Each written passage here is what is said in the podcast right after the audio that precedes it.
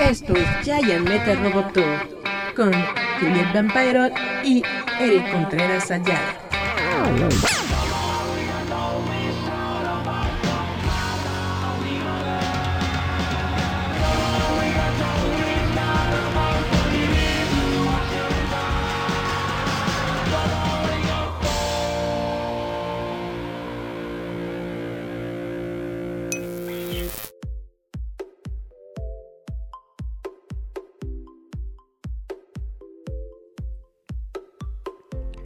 Hola, hola chavos, ¿cómo están? Yo soy Eric Contreras Ayala, esto es Giant Metal Roboto y estoy aquí con ustedes para comentar las noticias ñoñas de la semana. Saben ustedes que este programa lo pueden escuchar todos los domingos a través de www.radioestudiante.com y tenemos también nuestra página en internet roboto.mx en donde pueden ustedes toda la semana leer artículos sobre cultura popular, sobre series, anime, televisión, etcétera, etcétera. Y bueno, vamos a comenzar, si les parece bien, con las noticias ñoñas de esta semana. Bueno, pues la semana pasada yo le estaba platicando justamente sobre esta nota de Britney Spears, sobre que Britney Spears estaba buscando anular la tutela que tiene su padre sobre ella y sobre su fortuna. Bueno, pues resulta que de plano eh, la juez que lleva el caso negó la solicitud de Britney Spears de remover al padre de su tutela nuevamente. Em, nuevos documentos judiciales que fueron presentados por el Tribunal Superior de Los Ángeles el miércoles muestran que la jueza ha denegado una solicitud de hace meses del abogado de Spears, Samuel Ingman III, para destituir a su padre Jamie Spears como su único tutor. Estos documentos no son una respuesta directa a la audiencia de la semana pasada, donde Spears dio un, un testimonio explosivo aunque Spears pronunció una poderosa declaración de 24 minutos, la jueza no puede emitir ningún fallo basado en lo que dijo, ya que todavía tiene que presentar una petición para terminar su tutela. La solicitud del curador de suspender a James P. Spears inmediatamente después del nombramiento de Bessemer Trust Company of California como único curador de la herencia se niega sin perjuicio, indicaron los documentos judiciales presentados el miércoles. Las nuevas presentaciones judiciales son otro revés legal para la cantante, pero la negativa del juez no es nada nuevo. Samuel Ingman III había presentado la solicitud para remover al padre de Spears en noviembre de 2020, afirmando que su cliente tenía miedo de su padre y se negaría a actuar de nuevo si su padre continuaba a cargo de su carrera. En ese momento la jueza Brenda Penny se negó a suspender a su padre de la tutela, aunque no descartó futuras peticiones para su remoción o suspensión.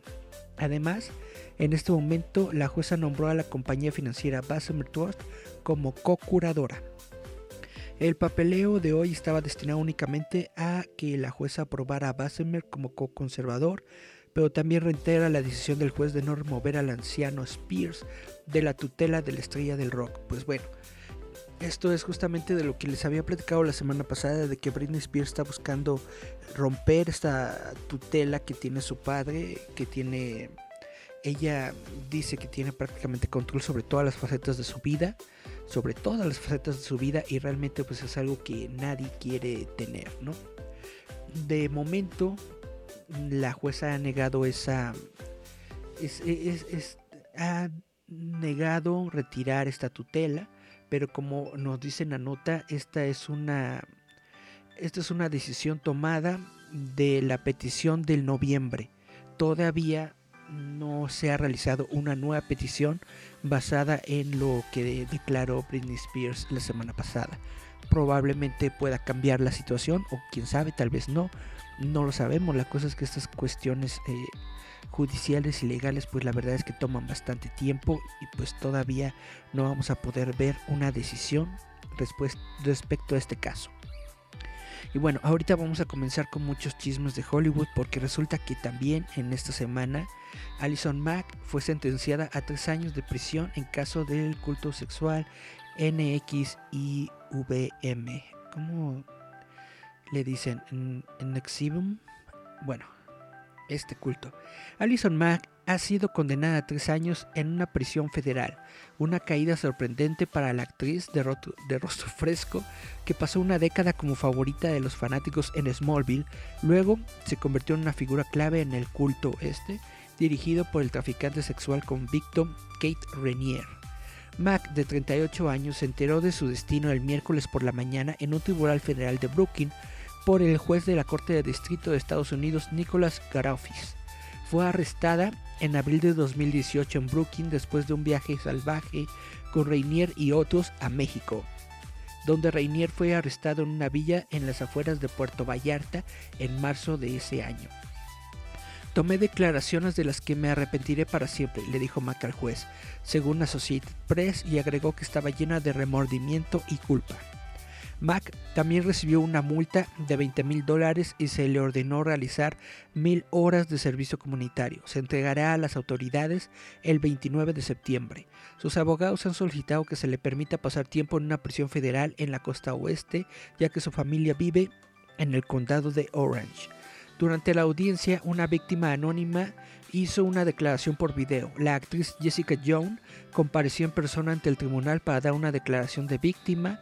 Alison Mack es una depredadora y un ser humano malvado, un peligro para la sociedad sin cuidado, remordimiento o empatía por sus víctimas, dijo Joan. Joan, quien ha dicho que sufrió abusos y traumas sexuales cuando era joven, llamó a Mac y Rainier los monstruos más, más malvados que he conocido. En una declaración después de que se anunció la decisión de la sentencia, Joan afirmó que no cree que Mac sienta remordimientos, pues esta es eh, otra cuestión, ¿no? De Alison Mack. Toda esta onda que se supo, ¿no? De que realizaban, eh, pues buscaban a actrices jóvenes y mm, personas que, que fueran vulnerables allá en Hollywood y pues hacían con ellos lo que querían, ¿no? Hacían trata de, de blancas y todo esto. Está bastante gacho el asunto y pues desafortunadamente para los fanáticos de Alison Mack ella estuvo involucrada en muchas de estas cosas y ya la condenaron a prisión. Solamente tres años. Ya saben cómo es el Hollywood. Las personas em, con dinero y con fama pisan la cárcel muy poquito tiempo. Y justamente hablando de personas que pisan la cárcel muy poquito tiempo, resulta que Bill Cosby está fuera de prisión, pero no es bienvenido en Hollywood ya que es considerado tóxico. Bill Cosby construyó un imperio del entretenimiento interpretando a una figura paternal servicial, sana y paternal en todo sentido, desde su emblemático Crosby Show en NBC hasta la serie animada Fat Albert y los memorables comerciales de Yellow Pudding Pops. Pero los conocedores de la industria dicen que hay pocas posibilidades de que el artista de 83 años, caído en desgracia, pueda trazar un regreso. Ahora que ganó la liberación, ahora que ganó la liberación por un tecnicismo de una pena de prisión después de ser condenado en 2018 por tres cargos de agresión agraviada contra Andrea Constant, ex empleada de Temple University, ese juicio se produjo en medio de una cascada de acusaciones de que Cosby cometió agresiones sexuales a más de 60 mujeres. No hay reunión de Cosby. No habrá residencia en Las Vegas y no habrá un nuevo respaldo de Yellow para el señor Cosby, dijo Howard Brackman, estratega de relaciones públicas y gerente de crisis desde hace mucho tiempo. No fue declarado inocente, fue puesto en libertad por un tecnicismo, yo diría que el mundo todavía cree que es culpable de los atroces crímenes de los que fue acusado y que va a vivir muy bien, una existencia parecida a la de los Simpson por el resto de su vida. Muchos observadores legales y de entretenimiento se sorprendieron el miércoles cuando la Corte Suprema de Pensilvania anuló la condena de Cosby por agresión indecente basándose en un acuerdo de no enjuiciamiento que el otrora popular actor había alcanzado con un fiscal estatal anterior. Según el fallo, Cosby no puede ser juzgado nuevamente por el caso en el estado. Brackman, quien representa a una de las víctimas de Cosby, estuvo entre los sorprendidos por la noticia y explicó que no le había sorprendido tanto que la liberación de Cosby se hubiera producido poco después de haber sido condenado a 10 años de cárcel. Hay una tristeza en ello, dijo Brackman, al describir la conversación que tuvo con su cliente después de conocer la decisión. Es poco probable que las agencias de talentos, las cadenas de televisión y los estudios de cine estén ansiosos por alinearse con él, porque el crimen por el que fue juzgado y condenado está muy en desacuerdo con la imagen que alguna vez retrató. Pues así las cosas, comenzamos estas noticias ñoñas con tres asuntos de, Hollywood que están bastante, bastante controversiales.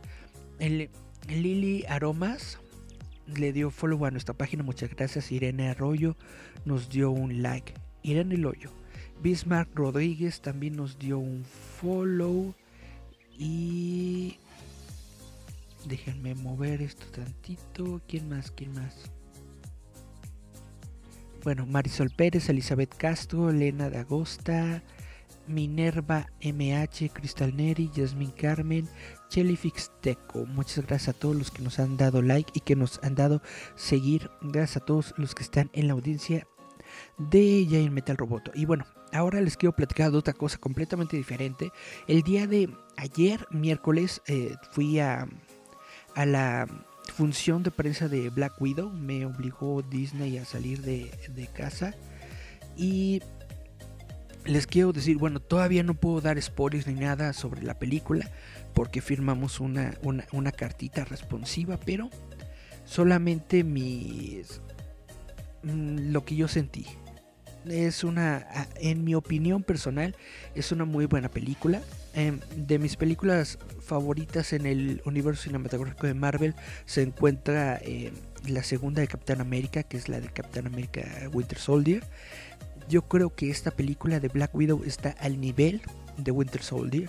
Realmente me parece muy entretenida. Es un, es, es un drama de espías e, está muy padre. Yo creo que está mejor que las películas actuales que hay de James Bond. Realmente me gustó mucho. Y bueno, a raíz de todo esto, muchos críticos lo han, este, han hablado bien de la serie. En Rotten Tomatoes tiene una clasificación de certificado como fresco. Y bueno, a raíz de toda la buena prensa que está recibiendo la película, hay una nota que les quiero comentar que dice, ¿puede la actuación de Black Widow de Florence Pugh ganar un Oscar? La película de Marvel Studios está recibiendo elogios de los críticos, pero en el panorama de los, premios, ¿puede ir más allá de las categorías de artes? Esto se refiere, por supuesto, a que normalmente las películas de superhéroes solamente ganan premios de artes, artes eh, fotografía, edición, música, efectos especiales, bla, bla, bla. Es muy raro que ganen un, premio importante. Solamente, eh, bueno, Chadwick Boseman estaba nominado para Mejor Actor y no lo consiguió. Eh, el que sí ganó un premio por una película de cómics fue, fue Hugh, Hugh Ledger por su actuación como, como Joker ya hace varios años. Y bueno, la Black Widow de Marvel Studios, largamente retrasada pero muy esperada, finalmente obtiene su reverencia ante los críticos, obteniendo críticas positivas hasta el momento. Sin embargo, con la Academia regresando a 10 nominados garantizados a Mejor Película y aparentemente abierta a opciones más populistas en Hollywood, como se le vio con Logan de 2017 y eh, Joker de Todd Phillips del 2019, liderando el recuento de nominaciones en su año respectivo, podría haber esperanzas de premios para la primera dama de los Vengadores, con, los Raves llegando para la desastada destacada Florence Pugh, podría haber una vía para el reconocimiento de su actuación el panorama del año cinematográfico 2021 se ve denso y resistente ya que muchas películas que se retrasaron en medio de la pandemia están buscando enormes ganancias de taquilla a medida que los cines comienzan a reabrir. Como resultado, existe una gran posibilidad de que la historia derivada de Natasha Romanoff se pierda en la confusión de los debuts de los grandes festivales y otras entradas populistas que se avecinan como Eternals de Marvel de la recientemente coronada ganadora del Oscar Chloe Zhao. Si buscamos posibilidades factibles de atención, las tres ramas estándar que Marvel ha encontrado tracción a lo largo de los años, que son maquillaje y peluquería, efectos de sonido y visuales, están sobre la mesa. Sin embargo, si nos expandimos más allá de esto, creo que habrá una amplia contingencia de críticos que defenderán la interpretación de Florence Pugh como Yelena Belova, que roba la escena eh, en el Club de los Óscares después de ser nominada actriz de reparto como la hermana más joven de eh, la película de Mujercitas de Greta Gerwig que se estrenó en 2019. Su navegación en el MCU es sin esfuerzo ya que demuestra técnicas de actuación increíbles y tiene una química maravillosa con su coestrella Scarlett Johansson, con David Harbour y con Rachel Weisz. Esperaría que su nombre apareciera en las discusiones, incluso probablemente haciendo algunas preselecciones de premios de la crítica regional en el camino. Aún así, será un obstáculo importante que superar en el circuito. La buena noticia para ella es que en este momento esta parece ser su única película en el año calendario, ya que la anticipada Don't Worry Darling de Warner Brothers de Olivia Wilde probablemente sea una reverencia para 2022. Bueno, ¿a qué viene todo esto? A lo que les estoy comentando a la crítica le está gustando mucho la película. A mí en lo personal me gustó mucho la película. Me parece que tiene muy buenas actuaciones, tiene muy buena historia. Sobre todo Scarlett Johansson se luce en esta, en esta, en esta película. Y yo creo que esta chavita Florence eh, completamente creo que la están... Eh, convirtiendo en, la nueva Black Widow. O sea, ya que se va Scarlett Johansson, yo creo que esta chavita Florence va a ser la nueva Black Widow. Y realmente lo hace bien. Realmente actúa bastante bien. Es, es, es como una versión más joven de, de del personaje de, de Johansson. O sea, se ríe más, como que tiene más personalidad.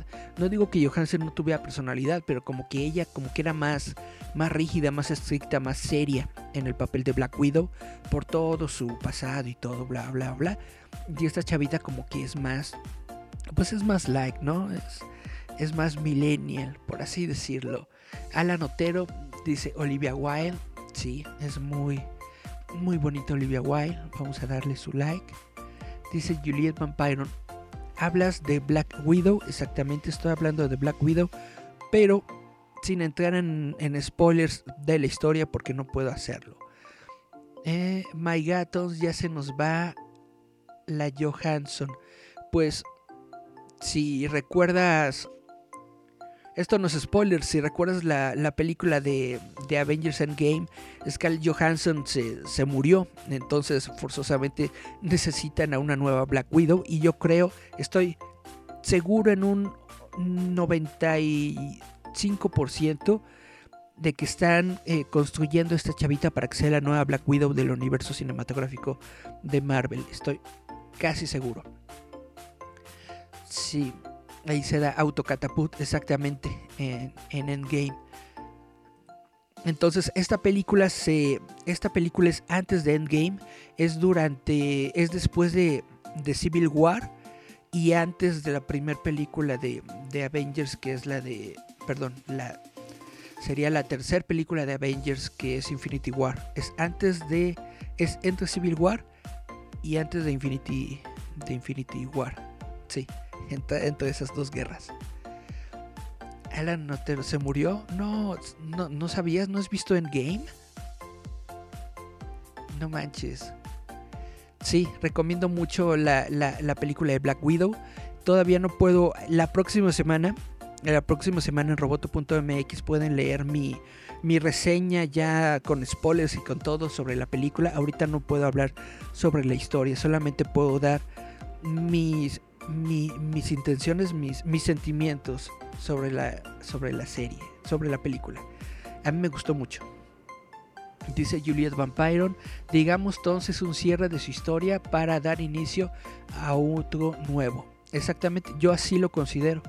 Es eh, darnos todas las respuestas que no teníamos sobre el personaje de Black Widow y al mismo tiempo introducirnos a este nuevo personaje que es su hermana, es la hermana de, Natasha Romanoff, que, se, que según yo, no, no, estoy diciendo que esto, es la, que esto es lo que va a pasar, pero según yo, esta chavita se va a convertir en la nueva Black Widow.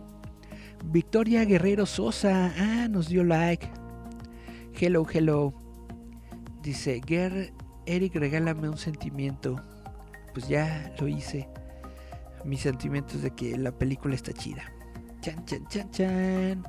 Bueno, mm, hay un, hay un juego de Star Wars online que se llama Star Wars The Old Republic.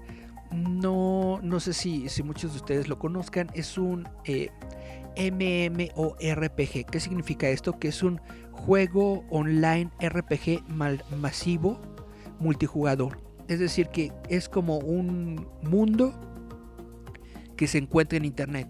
Y tú creas a tu personajito y este personajito puede ir por el mundo así, y pues hace muchas cosas, ¿no? Tienes ahí varias aventuras, puedes convertirte en un Jedi, puedes convertirte en un Sith, puedes ir de los buenos o de los malos, matar ahí gente. Y la historia de Old Republic se desarrolla miles de años antes de la trilogía original, antes de todo el Star Wars que nosotros conocemos. Entonces no hay broncas de pues de continuidad y de todo esto, bla bla bla. Dice Alan Otero, ¿crees que llegó tarde la película de Black Widow? Yo creo que sí. En el sentido de que literalmente la película de Black Widow estaba destinada para ser estrenada el año pasado. Y de hecho, Black Widow iba a ser la, el inicio de toda esta nueva fase de, de, historias de la fase 4 de, de Marvel. De hecho, no puedo dar spoilers, pero justamente hay un personaje que aparece en las series de televisión de Disney Plus que tenía que aparecer primero en Black Widow y después en las, en las otras series de, Disney Plus. Entonces, este personaje eh, aparece en Black Widow, pero tuvo que haber aparecido primero en Black Widow y no en las series de, Disney Plus, pero nosotros la vimos primero en las series de Disney Plus. Y ya no digo más porque me censura Mickey Mouse. Bueno, como le estaba comentando sobre este videojuego de Star Wars The Old Republic, eh, resulta que ya es su décimo aniversario. Ya van 10 años desde que salió este juego y pues va a recibir una expansión. Ha pasado un tiempo desde que se lanzó la última gran expansión de Star Wars The Old Republic, pero ahora sabemos lo que vendrá después.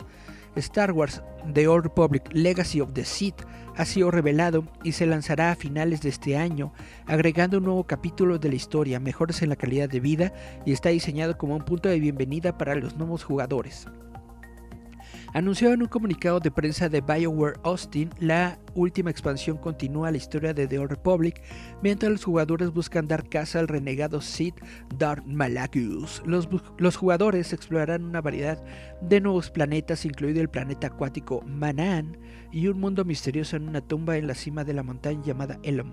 También habrá más operaciones en los restos de una estación de investigación de espacio lejano.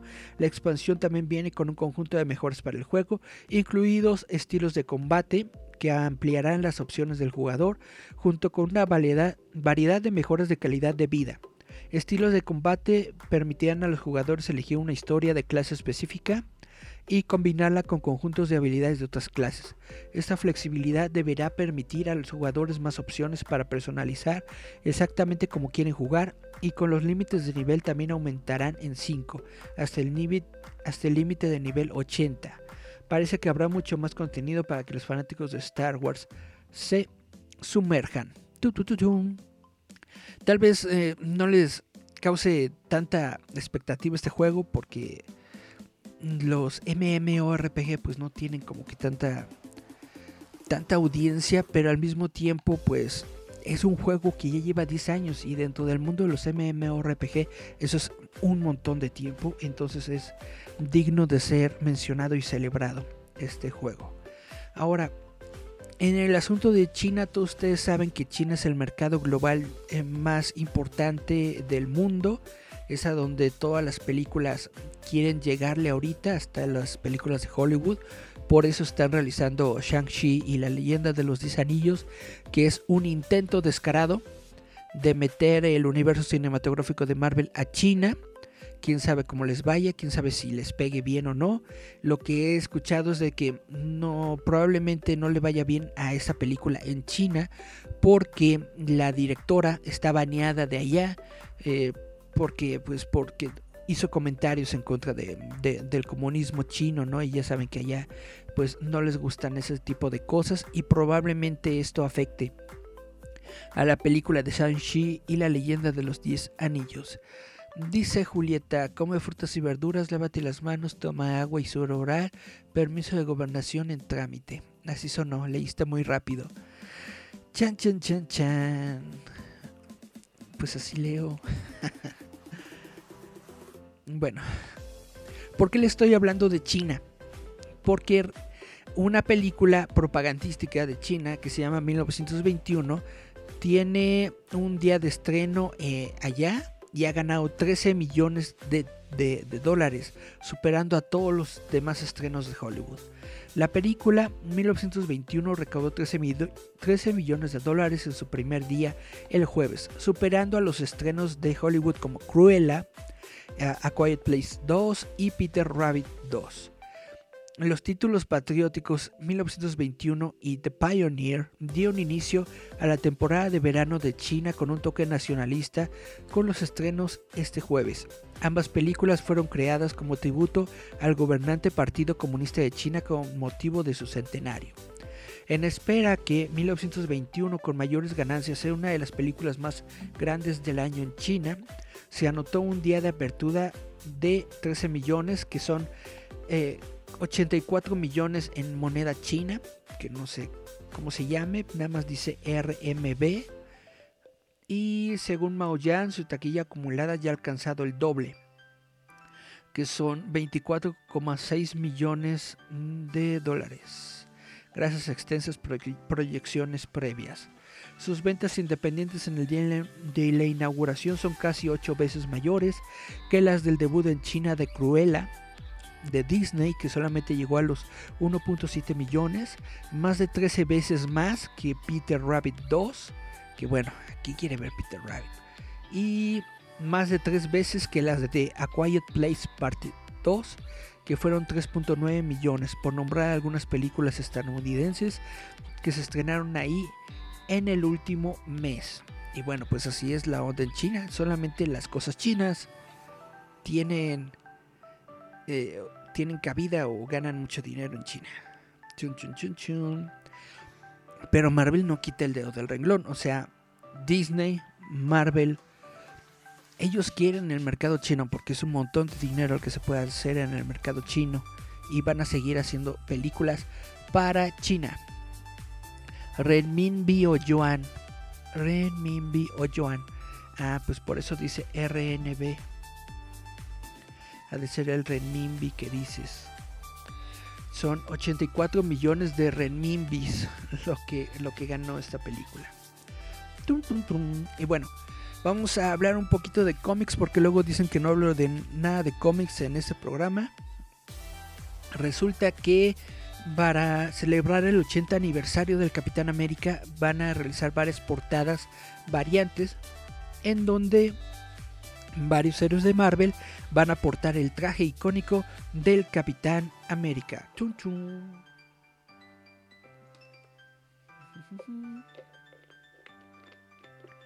Ok. Mientras el Capitán América celebra su 80 aniversario, Marvel Comics ha revelado una colección de portadas variantes especiales que muestran a otros superhéroes con disfraces inspirados en el hombre de las barras y las estrellas. Este año Marvel Comics está honrando el 80 aniversario del Capitán América con una nueva colección de portadas variantes, dijo eh, la Casa de las Ideas en un, en un comunicado oficial. Estos homenajes llenos de estrellas han sido diseñados y elaborados por algunos de los mayores talentos artísticos de la industria, como John Cassaday, Steve McNiven, Ivan Coelho, Pepe Larras, Lainey Francis Yu, Mark Brooks, Nick Bradshaw y Terry y Rachel Dodson. En total, Marvel ha revelado 8 variantes del 80 aniversario del Capitán América, las portadas que están programadas para llegar a las tiendas de cómics a partir del miércoles 14 de julio. Están protagonizadas por personajes como Iron Man, Spider-Woman, Miles Morales, Moon Knight, Black Cat, Black Widow, Fantastic Four y Valkyrie. Todas son variantes deportivas estilo capitán de sus propios trajes icónicos. Bueno, si quieren ver las variantes, ahorita terminando este programa las voy a subir, voy a subir la galería de, portadas a la página de Facebook de Roboto. Les recuerdo que es facebook.com diagonal Roboto MX. Un yuan son 3 pesos. Wow. China es como Videnlandia. ¿Tú crees? Igualitos. Bueno. Em, vamos a hablar sobre un poquito de música. Ustedes conocen a Tenacious D. Tenacious D es una banda de metal que es muy, es muy divertida. Está creado por Jack Black y por su cuate que no me acuerdo cómo se llama, Kyle Grass. Kyle Gas. Kyle Gas. Jack Black y Kyle Gas. Resulta que acaban de realizar un cover de los Beatles que está lanzado para caridad.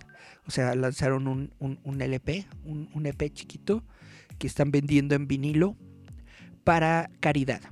Bueno, si haces un cover de los Beatles, casi indiscutiblemente la mejor banda de rock de la historia, normalmente es bajo tu propio riesgo. Seguro, mucha gente lo ha hecho, pero la reacción habitual es, sí está bien, pero no son los Beatles. Entonces, la mejor manera de cubrir algunos clásicos de Lennon y McCartney es hacerlo con sentido de humor todo el tiempo.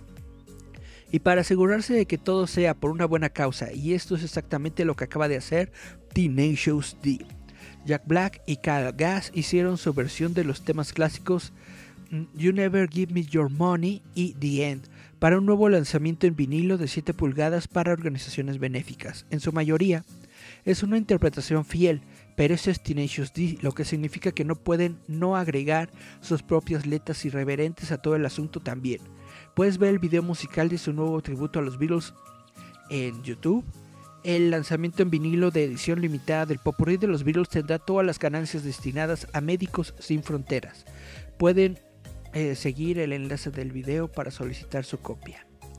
Y los fanáticos recordarán que Tenacious D estaba planeando una gira de verano el año pasado, pero luego sucedió el 2020. Sin embargo, vimos a los chicos actuar el año pasado, no en directo, en una actuación remota. Tenacious D tocó Save the World y Post Apocalipto Team en el, en el show de Jimmy Kimmel el año pasado. Con suerte, a medida que el mundo comience a abrirse nuevamente, la gira prevista para el año pasado finalmente pueda suceder. Ustedes son fanáticos de Tenacious D, les gusta esta banda. Vamos a ver qué dice Julieta.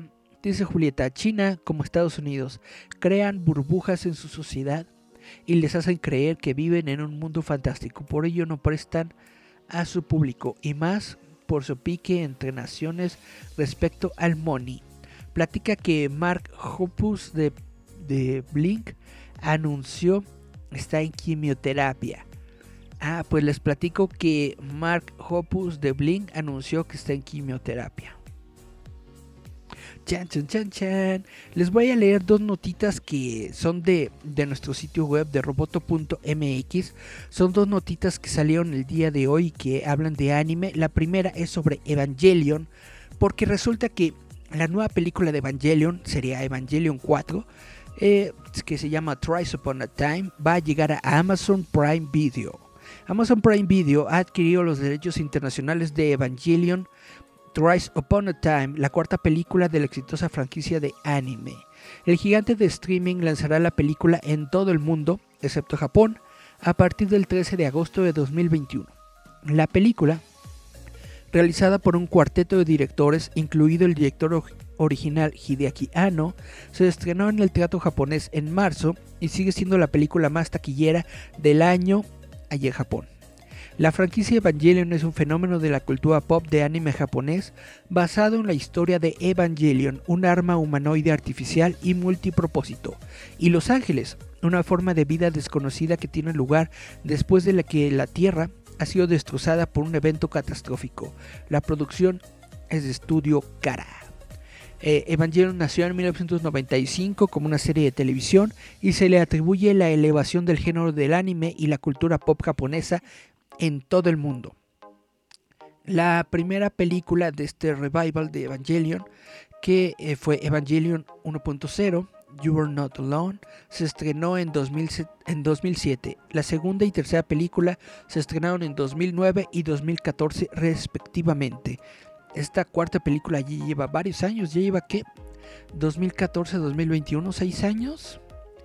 La nueva película incluye a los miembros del, elemento de, del elenco de voces recurrentes como Megumi Ogata, Megumi Hayashibara y Yuko Miyamura. Cuenta con imágenes mejoradas. Amazon Prime lo pondrá en disposición en 10 doblajes diferentes, incluidos el inglés, francés, alemán, portugués, español e italiano, proporcionando también subtítulos en 28 idiomas. ¡Órale! ¿Quién hará el doblaje en español? Estaría interesante saber eso. El lanzamiento de Evangelion Twice Upon a Time, cuarto y último capítulo de la serie de películas, estará acompañado por el lanzamiento de los tres elementos anteriores. Evangelion 1.0, Evangelion 2.0 y Evangelion 3.0. Ahora, aquí están hablando de Evangelion 1.11, pero Evangelion 1.11 es la versión en video. Evangelion 2.22 2.22 es la versión en video y Evangelion 3.33 es la versión en video. Las versiones que salieron en el cine son diferentes de las versiones que salieron en video. Las versiones en video tienen escenas nuevas, efectos mejorados bla bla bla. Bueno, es un tecnicismo si lo quieren ver de esta forma. Las películas de Evangelion han emocionado a los fanáticos durante años y sabemos que hay un gran apetito en todo el mundo por ver el final, dijo Brad Bill, vicepresidente de licencias de contenido mundial en Amazon Prime Video. Estábamos buscando la mejor manera de ofrecer la película a los fanáticos en el extranjero lo antes posible en una situación desafiante con los cines durante el COVID, y estamos felices de haber encontrado a Prime Video como socio para transmitirla a nivel mundial recomendamos encarecidamente verlo en una pantalla de televisión grande para obtener la mayor experiencia de visualización, dijo Hideaki Anno, quien es el creador, guionista y director en jefe. En la cuarta película sus codirectores son Kazuya Tsurumaki, Katsuichi Nakayama y Mahiro Maeda. Chun, chun, chun. La nueva película de Evangelion en Amazon Prime. ¿Qué opinan? Para mí está genial. Porque la voy a poder ver. Vamos a ver los mensajes que me perdí. Chun, chun, chun, chun. Este ya lo había leído. Eh, eh, Julieta, hace una semana a través de Instagram anunció que lleva ya creo tres meses en quimio. Ya sus fans le mandaron buena vibra porque Blink iba a comenzar a hacer presentaciones y ahora supongo no las harán.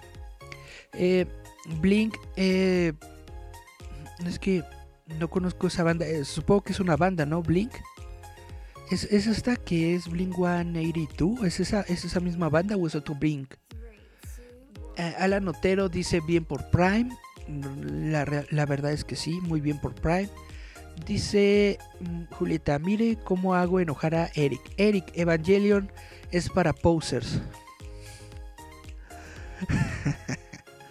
ok.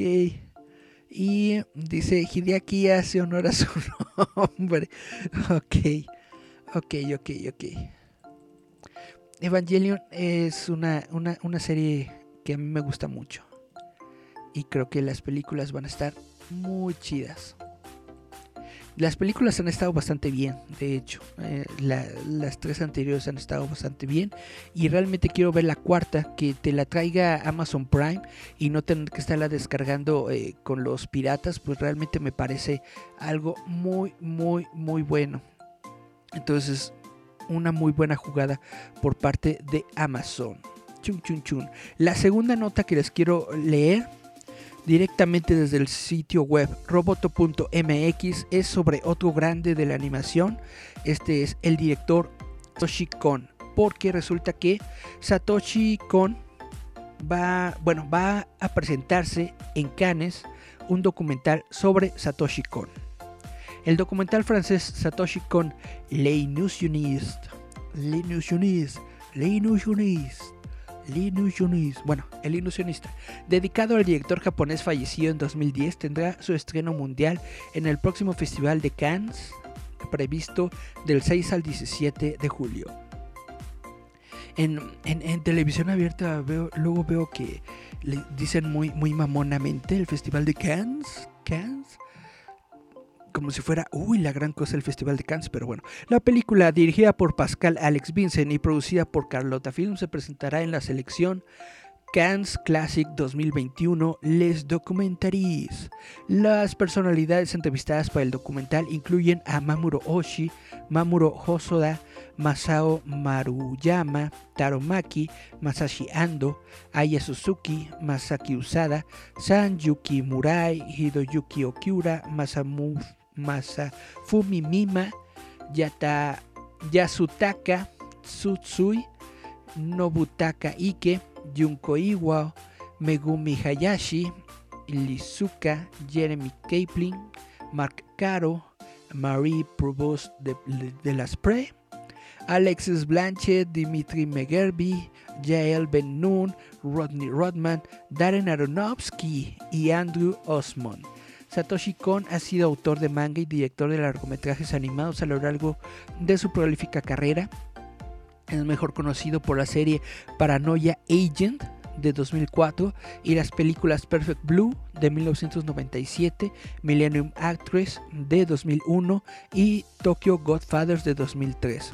También Paprika del año 2006. Si no conocen a Satoshi Kon, les hago una muy ferviente invitación por conocerlo. Realmente es, fue un gran director de anime, fue un gran creador de historias en Japón. sus mangas y su anime es bastante bueno, es bastante visionario. Yo creo que es de lo mejor que hubo en anime justamente en la década de los 90 y principios de los 2000 y bueno, se los recomiendo mucho, realmente vale mucho la pena y esta nota del, del documental es interesante, muy importante porque vamos a poder ver un documental sobre este sobre ese autor, sobre Satoshi Kon, que se va a estrenar en el, en el Festival de Cannes, pero posteriormente yo espero que lo podamos ver en salas de cine. Probablemente lo veamos en la cineteca, normalmente documentales y este tipo de cosas que se, que se presentan en otros festivales de cine, luego aparecen en la cineteca, entonces voy a estar muy al pendiente por si llega a nuestro país y por si lo podemos ver en la Cineteca Nacional. Hola, la, le. Y bueno, estas son las notas que les tengo. Vamos a ver qué más dice Julieta. Chun, chun, chun, chun. El. Chun, chun, chun. Ah, sí, dice Julieta. Estás en edad de Blink. Sí, es Blink 182. Estuvo de moda ya por los 2000. Ah, pues, ¿qué te puedo decir? Yo en los 2000 escuchaba los Beatles. Chan, chan, chan, chan. O sea, conozco que, conozco que, que existe la banda y es muy penoso que, este actor pues tenga, tenga cáncer. Realmente pues es bastante lamentable la, enfermedad del cáncer para cualquier persona que la tenga y la posea. Dice a la notera del Festival de Cannes. Yo me acuerdo que cuando yo era chavito, todo el mundo en la televisión le decía el Festival de Cannes. Canes, canes, canes, ¿no? literalmente perritos. Pero de un tiempo para acá, ya la televisión, ya, ya se han puesto muy fufurufos aquí los disque críticos de cine de, la televisión abierta. Le dicen, ay, el, el Festival de Cannes y no sé qué, y que bla, bla, bla, y bla, bla, bla, etcétera, etcétera. Como si realmente fueran chidos eh, críticos y todo esto. Bueno, no me hagan hablar mal de la gente, pero realmente yo no, no tolero mucho a lo, a la prensa de espectáculos mexicana. Siento que son una, bola de. Una bola de posers. Eh, y bueno, eso es todo lo que voy a decir de ellos. De hecho, eso es lo que no extrañaba yo de las premieres de cine. Me tuvieron. Me forzaron ayer a ir a una sala de cine llena de críticos. Críticos de cine. Con sus. Eh, pláticas mamonas de, no, es que el director fulano de tal, deberías verlo porque le brinda quién sabe qué a su cine y en una de sus óperas primas, que bla, bla, bla, etcétera, etcétera. O sea, netamente, hablando con el orto sobre, sobre cine y sobre estas cosas, digo, si, si son tan... Tan, tan, conocedores y son tan exquisitos con sus gustos. ¿Qué hacen aquí en una película de Marvel, hombre? Marvel es para la raza no para los críticos de cine. Alan Otero compartió nuestro stream, muchísimas gracias. Orlando Cuesta le dio like a nuestra página y ah, ya había mencionado que Victoria Star le dio like a nuestro stream. Masao Maruchan, así se llama. Dice eh, Julieta Festival Cannes, no siendo un desfile chafa de moda eh, fea. Va gente nomás a que le tomen fotos. Las movies ya están en tercer plano. desgraciadamente ha sido así. Es como la, la Comic Con de San Diego, que ya se ha convertido más en un evento para que las estrellas de cine vayan a tomarse fotos que para dar a conocer cómics como lo era antes, ¿no? Netamente ya no es sobre cómics, es sobre películas. Dice Juan Manuel Hernández, saludos a Mr. Roboto Eric Contreras Ayala y al marciano Alan Otero. Abrazo bros, abrazo a ti también por escucharnos, muchas gracias. Dice Julieta que se pueden ver en Netflix Paprika, Perfect Blue y Akira. Eso está muy chido, ojalá no las quiten porque son películas que valen mucho la pena ver. Paprika es muy buena. Perfect Blue yo creo que es una obra de arte. Netamente creo que Perfect Blue es una de estas obras perfectas del cine de animación de, todos los tiempos. Pero es una obra de arte de los noventas. Literalmente, yo creo que todo el mundo tiene que ver Perfect Blue. Antes la teníamos en nuestra página de Facebook de Roboto, pero pues llegaron los de los derechos de autor y nos las quitaron así tómala, quita eso y pues la tuvimos que quitar, ni modo. Pero pues ahí consíguenla, eh, si, si tienen Netflix, búsquenla. Perfect Blue es muy buena. Dice, quiero maruchan de queso con harta valentina. En respuesta al comentario de Alan Otero. Y Alan Otero dice, Marvel es para la raza. Yes, así es Marvel, Marvel es para la raza. Yes. Y usted, usted dirá que, que me patrocina Disney. Pero netamente yo hablo de las cosas que me gustan y soy sincero con las cosas que me gustan. A mí me gusta mucho el universo cinematográfico de Disney, me gustan mucho las películas que está realizando Disney, me gusta mucho Star Wars y pues por azares del destino resulta que estas dos franquicias las tiene Disney. Punto. No es que yo sea fanático de Disney, que sí soy, pero ellos no me están dando nada por hablar bien de sus de sus productos. Simple y sencillamente tengo que admitir que me gustan mucho, me gustan mucho las películas del universo cinematográfico de Disney. No me importa que la gente diga que, que, tienen demasiados chistes o que son para niños, bla, bla, bla. A mí me gustan. ¿Por qué? Porque yo toda mi vida crecí con los cómics de Marvel crecí con los cómics de DC y poder verlos en la pantalla grande, poder ah, eh, poder disfrutarlos y ver que otra gente las disfruta como yo es algo que no tiene precio, es algo que es genial. Yo creo que esta es una época maravillosa, nada más por eso, porque la gente puede ver Marvel en los cines y puede ver DC también. Aunque las películas DC no han sido tan buenas como las de Marvel, en mi opinión personal, también véanlas, vale mucho la pena. Dice Alan Otero, Paprika y Akira son otro mundo, me falta ver Perfect Blue. Véala, compañero, se la recomiendo mucho. Y Julieta dice, ¿cómo va Loki? No la he visto. Esta es una, otra cuestión. A mí me está, gustando mucho la serie de Loki, pero veo que hay mucho hate en el mundo eh, contra Loki. Porque sienten que está muy aburrida, que va muy lenta, bla, bla, bla, etcétera, etcétera. No sé qué, qué les pasó de niños.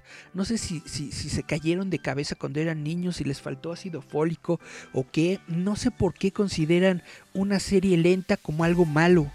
Una serie que se toma el tiempo de presentarte a los personajes, de presentarte al mundo en el que están, de presentarte pues las situaciones que estos eh, personajes tienen que enfrentar a lo largo de, los episodios de la temporada, no es algo malo tomarse el tiempo con los personajes cuando esos personajes son muy buenos no es algo malo pero no sé la gente ahorita ya quiere todo peladito y en la boca quieren acción acción acción madrazos madrazos madrazos efectos especiales y se acabó y bueno, si quieren eso, les digo que les va a gustar Black, eh, Black Widow. La película de Black Widow tiene mucho de esto. También tenemos que caer en la conciencia de que mientras que estas series de televisión de Marvel están costando un montón de dinero, no tienen tanto dinero como las películas. A las películas sí le meten todo. Le meten todos los efectos visuales, le meten el CGI, le meten todo lo que tú quieras. Las películas son como que cosas más, pues, pues son de televisión, son cosas más, más tranquilas, más expectantes para la gente. Bueno, en su tiempo, en los noventas, eh, Los Expedientes Secretos X se convirtió en una de las series más, más famosas y más vistas en su tiempo. Y si tú los ves ahora, te van a vas a sentir que es una serie lenta, vas a sentir que es una serie aburrida o hasta que no pasa nada, porque son e, e, es una serie de, de estar platicando, hablando, bla bla bla. Hay, acción, sí, pero no es una acción así super wow.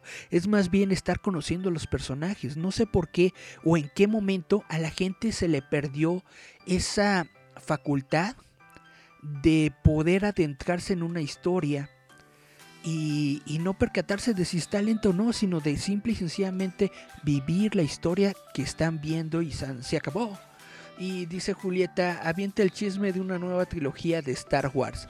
No es, no es una noticia, una nueva trilogía de Star Wars es un, es un chisme, un rumor que ha estado desde hace muchos años, ya este, desde que se crearon la, la secuela, la trilogía de secuelas de Disney ya se estaba rumorando que iban a, hacer una nueva trilogía que no tuviera que ver con la familia Skywalker, pero no se tenía contemplado a un director. Luego, cuando salió la segunda película de, de, secuelas, que fue Los últimos Jedi con Ryan Johnson, Disney estaba, bueno, Disney. Lucasfilm, Kathleen Kennedy, estaban muy felices con Ryan Johnson cuando se dieron cuenta de que la película no fue bien aceptada por los fans, que la crítica la despedazó, que la gente dijo, no, ¿cómo va a ser posible? Ese no es Luke Skywalker, bla, bla, bla. Entonces dijeron, ah, caray, tal vez Ryan Johnson no es la mejor opción para nuestra trilogía de películas. Entonces, oficialmente se le dijo a Ryan Johnson que él iba a poder crear una trilogía de películas basadas en el universo de Star Wars para él solito, pero por debajo de la mesa le dieron cranky y desecharon ese proyecto por completo. Tanto así que ya no han vuelto oficialmente, ya eh, Lucasfilm no ha vuelto a mencionar absolutamente nada sobre las películas de Ryan Johnson. El único que sigue hablando de las películas de Ryan Johnson es Ryan Johnson. Y no, de un, no en una capacidad oficial, sino simplemente como comentario en, en Twitter. Él dice, a mí no me han dicho que, no se han cancelado, entonces yo sigo pensando en mis películas. Y todos así de, ah, va, bravo. Pero realmente no existen esas películas y no creo que vaya a existir la trilogía de películas de Ryan Johnson. Ahora, después de que quitaron a Ryan Johnson del proyecto, se sigue comentando y se sigue diciendo que Disney, bueno, Lucasfilm, Lucasfilm quiere una nueva película de una nueva trilogía de películas de Star Wars. No hay un director relacionado con esta nueva trilogía de películas de Star Wars. Ahora lo que está haciendo Disney en estos momentos es medir la cancha, medir el agua, viendo qué sí mueve y qué no mueve, porque hubo muchas personas a las que no les gustó la trilogía de secuelas. Y pon tú que no les gusten las películas, está bien.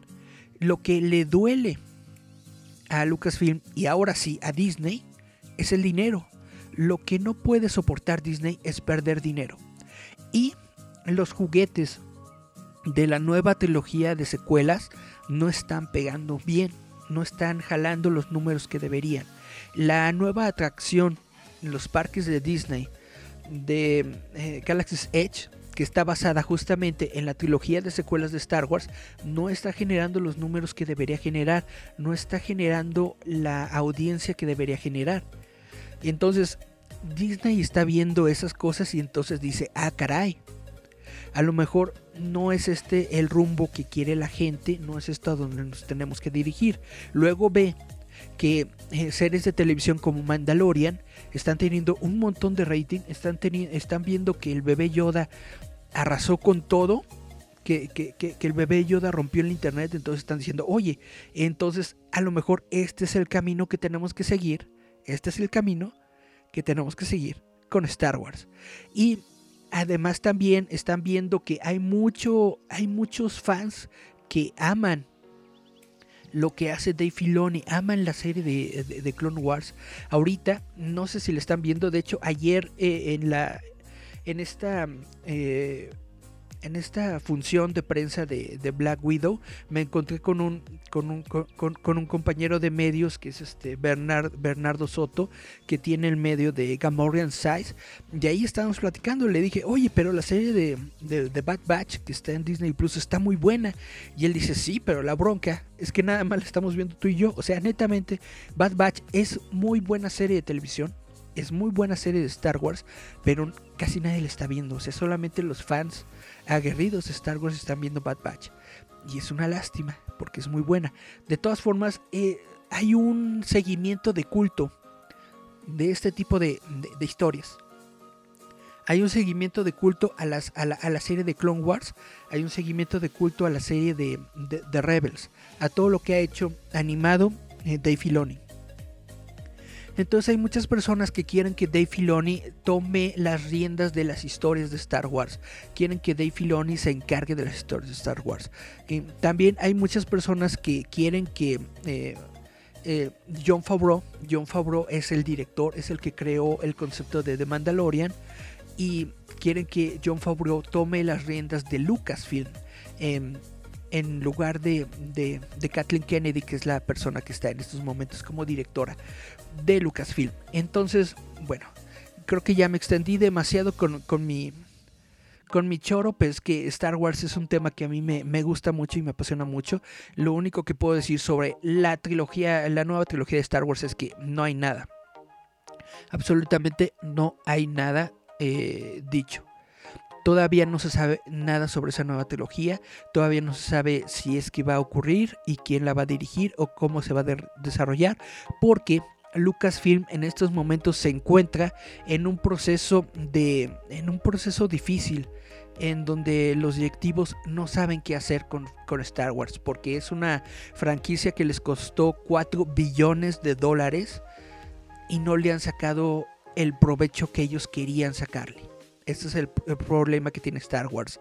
Se han anunciado varios proyectos, sí, pero pues no hay nada seguro aún sobre el comentario de Julieta de una nueva trilogía de Star Wars. La verdad es que esta, esta trilogía de Star Wars se rumora desde hace como 3, 4 años o más y no hay nada, no hay nada eh, que, la, que la avale, no hay una columna vertebral que soporte esa nueva trilogía de Star Wars. Lo único que hay ahorita son, son, proyectos, proyectitos independientes. Ahorita le quieren apostar a series de televisión para Disney Plus y eh, a pequeñas eh, películas de autor. La, directora de, Wonder Woman va a tener su, su, película y otros directores que ya no recuerdo van a tener sus peliculitas chiquitas y bla bla. Es a lo que le está ahorita jugando. Star Wars y Lucasfilm. Déjenme, me regreso para leer todos los comentarios. Dice, necesitamos más caballeros de Ren y más Babu Freak. Sí, de los caballeros de Ren fue, una, fue completo desperdicio porque solamente aparecen en la película para que se los madre Kylo Ren. No tienen ningún otro sentido en esa película. Dice Alan Otero, se me hace mejor Las Jedi como película que Rise of Skywalker, incluso que el episodio 7. Sí, hay muchas personas a las que sí nos gusta eh, Las Jedi, los últimos Jedi, pero hay muchas a las que no. Hay muchos que literalmente se están quejando de que destruyeron su infancia y destruyeron su imagen de Luke Skywalker. A mí me, encantó esa película. Y me encantó el, uno de los de las frases de Kylo Ren que dice que no, no te tienes que, que apegar tanto al, pasado, ¿no? Para, para mejorar, tienes que destruir al pasado. Matarlo si es necesario. Y bueno, esta es este mi, mi opinión personal sobre los últimos Jedi. Dice Julieta, tampoco la he visto, me guío por tus spoilers. Es muy buena serie Bad Batch. Mm, Alan antes Lucas no se fijaba mucho en lo que la gente quería, sino que nos daba su historia y lo que ocurriera. Pues sí, antes de que el internet fuera tan, tan nocivo, que creo yo que el internet siempre ha sido nocivo, ¿no? Pero es, tienes toda la verdad. Antes Star Wars era el bebé de George Lucas. Él hacía la historia y él creaba lo que él quería crear y nos lo daba. Cuando empezaron las, las precuelas, que fue en 1999 con el episodio 1, comenzaron también este, pues, los, los troles en internet que se empezaron a quejar, ¿no? Se quejaron todo el mundo destruyó por completo a Jar Jar destruyeron este, los, los guiones de Lucas, dijeron que eran infantiles, que eran mochos y bla, bla, bla. Y eso le, eso le, le caló a George Lucas. Dijo, oye, yo lo único que quiero hacer es contar mi historia, como yo sé contarla. Si no les gusta, pues no la vean. Y bueno, a pesar de todos los retractores que, tuvo, que tuvieron las precuelas, la verdad es que fueron financieramente sólidas. O sea, sí recaudaron dinero, sí se vendían los juguetes, sí se vendían las figuras. Entonces hay mucha gente a la que le gustan las precuelas, sobre todo a los, a los chavitos, a, los, a las personas que eran niños en los 2000, del 99 al 2004, 2005, que fueron las, las precuelas. Esos niños crecieron y ahorita son las personas que están comprando cosas sobre Star Wars y de las precuelas porque crecieron con ese Star Wars y les gusta mucho esas películas de Star Wars y no hay ningún problema con que les gusten. Entonces, eh, de cierto modo se reivindicó el legado de George Lucas ah, sabiendo que él hizo lo que él quería hacer, él contó su historia y se acabó. Y la bronca ahora con, con las nuevas películas es de que además de que a la gente no le gustan, las películas no fueron creadas por George Lucas. Entonces tienen como esos dos factores en contra que hacen que muchas personas renuncien a esas películas, pero no renuncien a Star Wars porque siguen amando Star Wars, les sigue gustando la trilogía original. Y como les digo, hay algunas personas a las que sí les gustan las precuelas. Entonces el consenso general es de que han renunciado a, la, a lo nuevo pero no han renunciado al Star Wars clásico. Y eso es a lo que le quiere llegar Lucasfilm. Ellos quieren reconstruir este, ese fanatismo que existe de Star Wars de lo, de lo anterior. Ese es uno de los chismes y rumores que, pululan en el internet, pero que aún no está confirmado, de que probablemente la tierra de Star Wars que, hicieron en Disneylandia y que está basada en, la nueva, en la nueva trilogía, que probablemente lo hagan de la trilogía clásica, es decir, que, que, tumben todo y lo conviertan en Tatooine, así ya de plano, ¿no? Porque Tatooine sí le gusta a la gente. Y dice Julieta, esa señora la zurró solita. Baby Yoda le dio duro con la fuerza. Exactamente, Kathleen Kennedy. Kathleen Kennedy era considerada la sucesora de George Lucas, era considerada la persona que iba a llevar Star Wars a una nueva generación. Y resulta que esta señora tenía muy metida su agenda progresista, su agenda feminista. Yo no soy de esos que le echan la culpa a las agendas.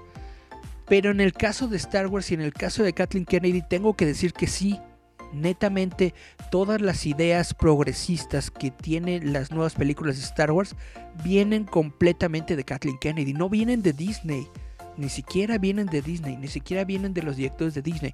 Todas esas ideas vienen de Kathleen Kennedy. Por eso, cuando las películas no empezaron a, salir como ellos querían, Disney ya empezó a meter su cuchara. Pero Disney no estuvo ahí desde el principio. No es culpa de Disney, es lo que quiero decir. Es culpa de Kathleen Kennedy. Cuando, vi, cuando Disney vio que la película de Solo no estaba despegando, le dijeron, oye, ¿qué onda con esto? Y trajeron a un director que conocía de Star Wars, que es amigo de George Lucas, para que la compusiera. Cuando la película de Rogue One exactamente lo mismo. Ellos vieron la película y dijeron, oye, esto está muy, esto está muy gacho. Trajeron a otro director y, tuvieron que rehacer las, escenas, etc. Entonces, em, Rogue One y Solo son películas que arregló Disney pero que fueron hechas por Kathleen Kennedy. Y ya la, trilogía de secuelas, eso ya fue un completo de desbarajuste. La última película, a mí me gusta, pero no es la mejor película de Star Wars. La última película que se llama, ¿cómo se llama la última película de Star Wars? Bueno, el episodio 9 es un desbarajuste porque tuvieron que traer otra vez a J.J. Abrams y ahí ya se metió al estudio, dijo no, cambia esto, cambia lo otro, bla, bla, bla, etcétera, etcétera, vuelve a la historia que teníamos, entonces por eso es, un, un, monstruo cataclísmico la, la, última película de Star Wars por eso. Porque Kathleen Kennedy no supo darle rienda a las películas de Star Wars. Dice Alanotero, Filioni y Favreau, sí, Kennedy fuera. Eso es lo que todo el mundo quiere. Julieta dice, ya parlaste de He-Man. Ya hablé de He-Man en otro programa. Chun, chun, chun, que yo sí le tengo fe a la nueva, a la nueva serie de He-Man Revelation. Yo sí le tengo fe. Dice Juan Manuel Hernández: Hubo también una película animada de un grupo de clones que no obedecieron a la programación y se rebelan contra el Imperio. La vista está buena. No sé si te refieres a a, las guerras clónicas o a The Bad Batch son muy buenas eh, son muy buenas son, series de televisión se encuentran ahorita en Disney Plus. Están bastante bien son, geniales. De película animada la única película animada que ha salido de Star Wars es la es Clone Wars que de hecho son los tres cuatro primeros episodios de la serie de televisión de Clone Wars en donde sale un bebé bebé hot un bebé hot. Desde desde los 2000 nos están vendiendo personajes bebés en Star Wars. Dice Julieta, yo quiero ver más Sid, más Ewok, más Wookiees, más Baby Babu Freak, más bebé Yodita de luz, más Mandalorianos, más Caballeros de Ren y más tu mamá en tanga. Bueno, eso es lo que todos esperamos de, de, las películas de Star Wars, que nos regresen ese tipo de personajes que la gente sí quiere y no los que no. Y dice el anotero, tan saben que Tatooine le gustaría a la gente que imitan en todos lados ese planeta desértico. Exactamente. Hay un montón, bueno, en Estados Unidos hay un montón de cafés, eh, cantinas, lo que tú quieras, temáticos de Star Wars que justamente imitan por completo, son un pastiche de la, de la cantina de Star Wars del episodio 4 porque es lo que nosotros queremos ver. Cuando, nos, cuando tú estás pensando en sumergirte al mundo de Star Wars, en lo primero que piensas es en esos mundos, piensas en Tatooine, piensas en estar ahí en la, en, la cantina de Tatooine, ¿no? No piensas en este planeta que ya ni me acuerdo cómo se llama, de en donde está Galaxy's Edge. Rise of Skywalker, exactamente, Rise of Skywalker se llama el episodio 9, gracias por recordármelo. El ascenso de Skywalker. Y Julieta dice, Julieta, hubo un Java de Pizza Hut bebé y no lo supe. Qué injusticia, sí. Eh, la, la, película de Clone Wars, que son los cuatro primeros episodios de la serie de televisión, eh, se basa en eso, de que raptan a un, a un Yodita, a un Jotito, perdón. Hot de, de, de Java del Hot, a un Hot Hito, un Hot pequeñito raptan a un Jotito y eh, le dejan justamente la misión a Anakin Skywalker y a su y a su Padawan, a Sokatano, para que lo recuperen y se lo entreguen de nuevo a los Hots. De eso se trata la, película. Dice Juan Manuel Hernández, Rise of Skywalker. También me gustó, era la más rescatable. se me Era la más rescatable, pero sí considero que no estuvo a la altura de la original trilogía. También la de Rogue creo que fue lo mejor. Oh, ¿por qué se me mueven los mensajes? Ya que fue lo mejor hecho de la era Lucas Disney. Pues tengo que ser honesto, me gusta Rogue One. Pero, o sea, no es una mala película, no está mal hecha, pero siento que no tiene razón de ser. Yo siento que nos cuenta algo que no es una historia que nadie necesitaba conocer. Cómo se roban los planos de la muerte, nos los explicó la princesa Leia en el episodio 4 en, en dos minutos, en un minuto. Y eso era todo lo que necesitábamos saber. Sí, se perdieron muchas vidas y ya se acabó en mi opinión personal, no es una mala película. Me gusta mucho el, el personaje este tan muy, bueno, me gusta mucho el de La fuerza está conmigo y bla, bla. Me gusta la película, pero siento que, que no es súper guau. Hay mucha gente que la considera, de hecho, al nivel de la trilogía original, pues está, está muy bien. Es, me gusta mucho que a la gente le guste, le guste Star Wars. Dice Julieta Baby, Baby Hotsin. Ajá. Es un bebecito hot Dice Alan Otero, yo quiero a Sebastian Stan como Luke, que lo dejen de progre, que se dejen de progres y regresen a Luke y se van a ir hasta el cielo. Pues sí, de hecho muchísima gente, haya, había hasta una campaña en internet para que Sebastian Stan interprete a Luke. Y dijo Sebastian Stan que él estaría de acuerdo en hacerlo si es que recibe eh, la bendición de Mark Hamill. Y Mark Hamill no ha dicho nada al respecto, pero yo no creo que, Mark Hamill le diga que no. Aunque Mark Hamill es una de esas personas que sí quiere mucho al personaje de Luke y quién sabe cómo vaya a tomar que otra persona lo, interprete. Eh, estaría genial, estaría genial que hicieran algo con, con Sebastian Stone y estaría genial que hicieran algo con Luke Skywalker. Ya tuvimos muchos años de no saber nada de Skywalker, entonces estaría muy chido. Y dice Ignacio Loranca Frontana, un jotito, te van a cerrar tu cuenta. Así es. Y Alan Otero progresista. Progre. Progresia. Progresia. bueno, creo que quieres decir progresista. Bueno, esto fue mi, mi, mi sobre Star Wars. Star Wars es un tema que me gusta mucho y por eso me, me explayo. Pero ya, ya, ya son las 7 ya nos pasamos de tiempo. Espero que nos sigan en las redes de roboto.mx.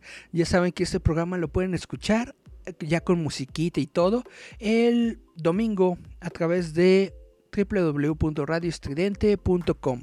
También síganos allá en Radio Estridente. Por ahí estoy subiendo también notitas que aparecen en Roboto. Y también estamos en el YouTube de Radio Estridente que se llama Estridente TV.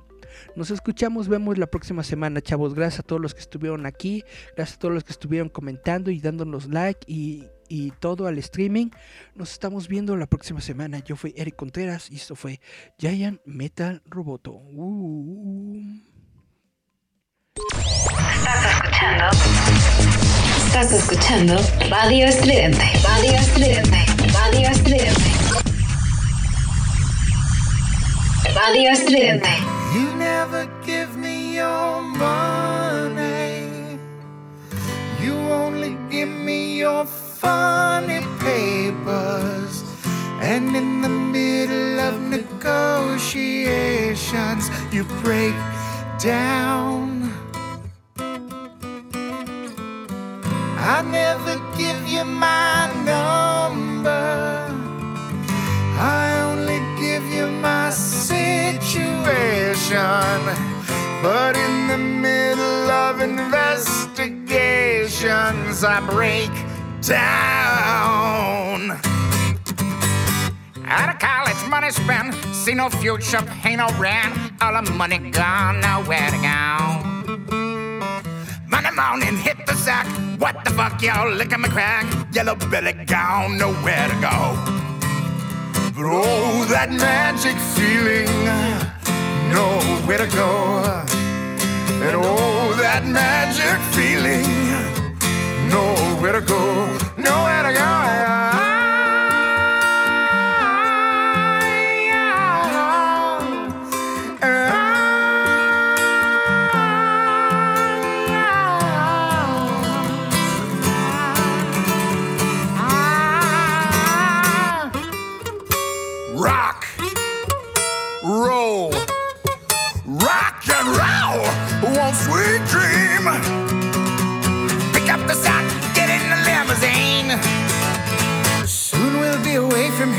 Step on the gas and wipe that tear away. One sweet dream came true today. Came true today. Came true today.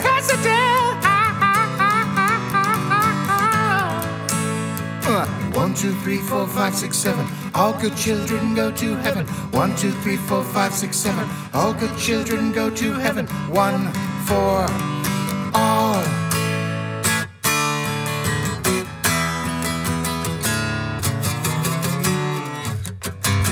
Cat. Oh yeah, all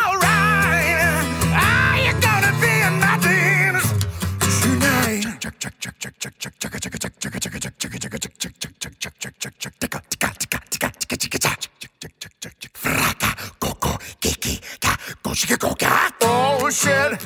Oh shit! Oh shit! Oh shit! Oh shit! Oh shit! No,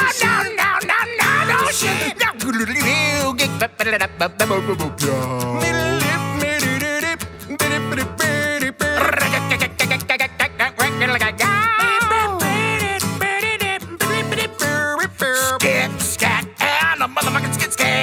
Fucking! And in the end, the love you take is equal to the love you make.